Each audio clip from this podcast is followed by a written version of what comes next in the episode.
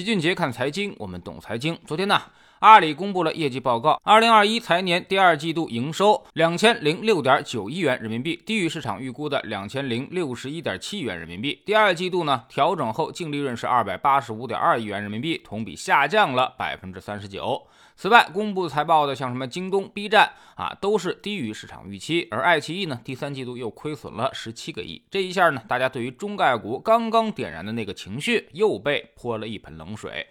其实呢，就在前几个月，大家都在疯狂想着买中概股的时候，老齐就已经在我们的知识星球秦俊杰的粉丝群里面明确的告诉大家，未来这些互联网大厂的业绩肯定会下降，主要有这么几点原因。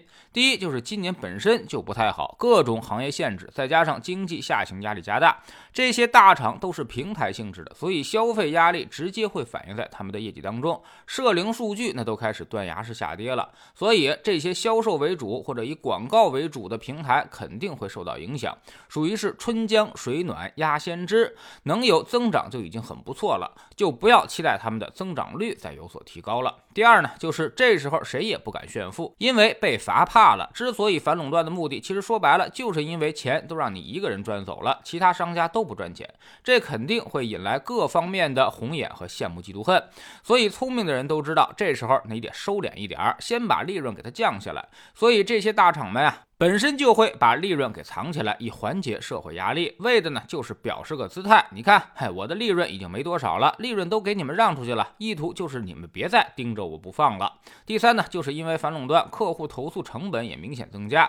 比如现在的某些外卖平台啊，迫于工商监管的压力，为了维护客户投诉，每年增加了几十个亿的成本支出，几乎是有投诉就不问青红皂白，直接就先行赔付了。所以企业的压力是很大的，本来能赚钱。钱的。这么一搞，也就都不赚钱了。第四呢，就是今年股价本身也在各种的利空之下，基本上都已经腰斩。此时再去释放业绩，已经没什么意义了，无法起到提振股价的作用。那还不如调整一下报表，多增加一些未来的支出，把利润摊到未来去释放。所以呢，做过企业的人其实都懂啊，利润表是伸缩性最大的报表，调整的空间也很大。所以综合来看，中概互联网公司啊，最近业绩大幅下滑，其其实呢，都是在情理当中的。如果这时候谁还公布了一个业绩大增的信号，反而倒有点不识时务了，那就是相当于自己在作死。就跟前两天煤炭一样，人家都明说了要调整能源价格，共同富裕，你还一个劲儿的涨价，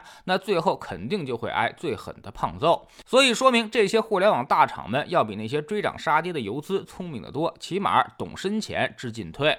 那么有人问了，如果业绩始终起不来的话，那么是不是这些中概互联网的股票就还得跌呢？这个倒不一定。因为首先，本身业绩下降就已经在预期当中，很多机构都已经提前知道了这个消息，而且做到了减仓处理。有人一看机构减仓又慌了，这是一个鸡生蛋，蛋生鸡的过程。正是因为这些机构的减仓，所以他们的股价才跌去了一半。机构如果不减仓，它也不可能跌这么多，所以没啥可慌的，反而是个好消息。未来这些机构再把仓位拿回来的时候，那股价肯定就涨回来了。其次呢，就是它的业绩也不会一直这么烂。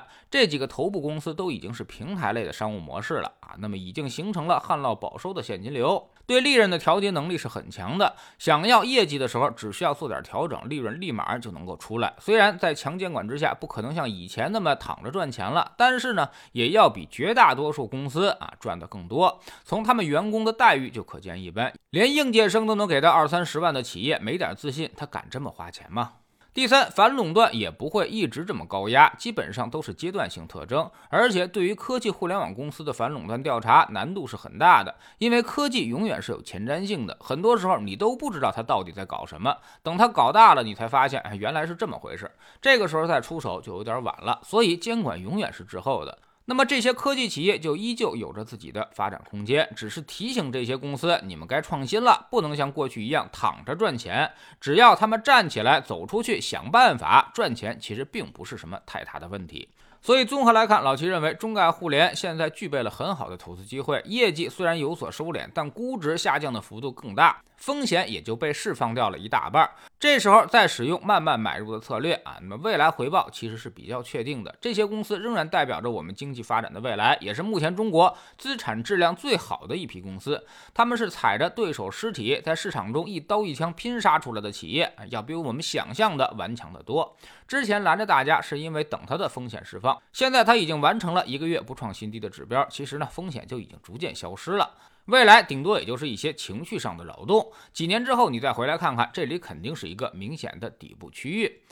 在知识星球秦杰的粉丝群里面，我们昨天讲了一波啊行情的演变路径，熊市的时候要买点什么，什么行业会率先启动，之后什么行业会加速增长，成为牛市的主力，最后行情见顶又会有什么明显的标志？每轮行情呢虽然有所不同，但相似度却在百分之六十以上。这些标志你了解之后，会对你的投资有巨大的帮助。我们总说投资没风险，没文化才有风险。学点投资的真本事，从下载知识星球找齐俊杰的粉丝群开始。我们不但会给出结论，还会告诉你逻辑和原因，让你自己掌握分析的方法和技巧。新进来的朋友可以先看《星球置顶三》，我们之前讲过的重要内容和几个风险低但收益很高的资产配置方案都在这里面。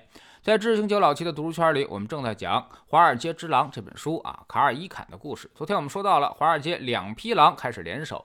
卡尔伊坎和德充证券终于走到了一起。德充证券呢发行了大量的垃圾债，帮助卡尔伊坎进行募集资金。那么伊坎这艘小舢板也就逐渐变成了航空母舰，他终于要干一片大的了。下载知识星球，找老七的读书圈，每天十分钟语音，一年为您带来五十本财经类书籍的精读和精讲。您现在加入之前讲过的两百一十八本书，全都可以在星球读书圈置顶二找到快速链接，方便您的收听收看。喜马拉雅的小伙伴可以在 APP 顶部搜索栏直接搜索齐俊杰的投资书友会，老齐每天讲的市场策略和组合配置，以及讲过的书都在这里面。读万卷书，行万里路，让自己获得提升的同时，也可以产生源源不断的投资收益。欢迎过来体验一下，给自己一个改变人生的机会。